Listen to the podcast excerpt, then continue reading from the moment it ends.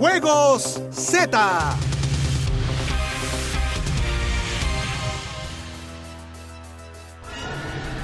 Hola, bienvenidos. Hoy hace un clima perfecto en Tokio.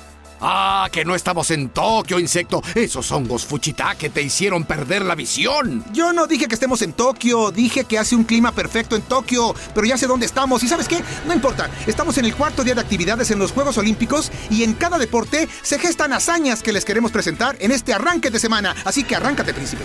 Hazañas heroicas, como las que hicimos cuando derrotamos a Free. ¡No! al temible...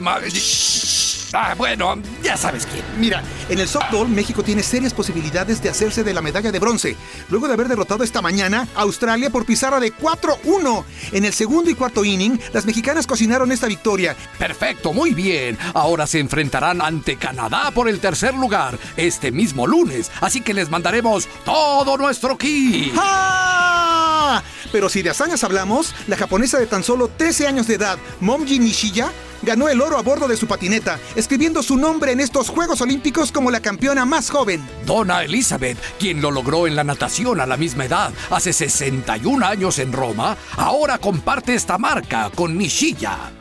En Tokio 2020 nos quedamos con el ojo cuadrado al ver a la nadadora de Estados Unidos, Regan Smith, fijar un nuevo récord olímpico en la prueba de 100 metros dorso, con un tiempo de 57.86. Y en levantamiento de pesas, Hidilín Díaz de Filipinas ganó el oro al cargar un total de 224 kilos, estableciendo así un nuevo récord olímpico.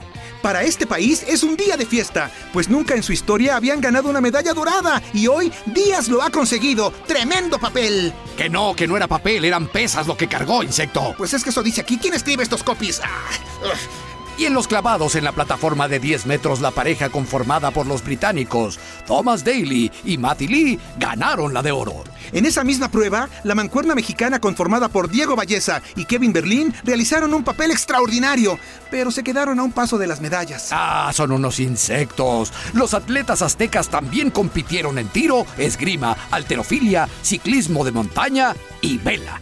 Y vela. En el medallero, Estados Unidos ya se despegó y está en la cima con 14 metales, 7 de oro, seguidos de Japón que tiene 12, de las cuales 7 son doradas, y China quien se aferra con 17 preseas, 6 de esas áureas. Áureas, o sea, qué bonita palabra, insecto. O sea, de oro.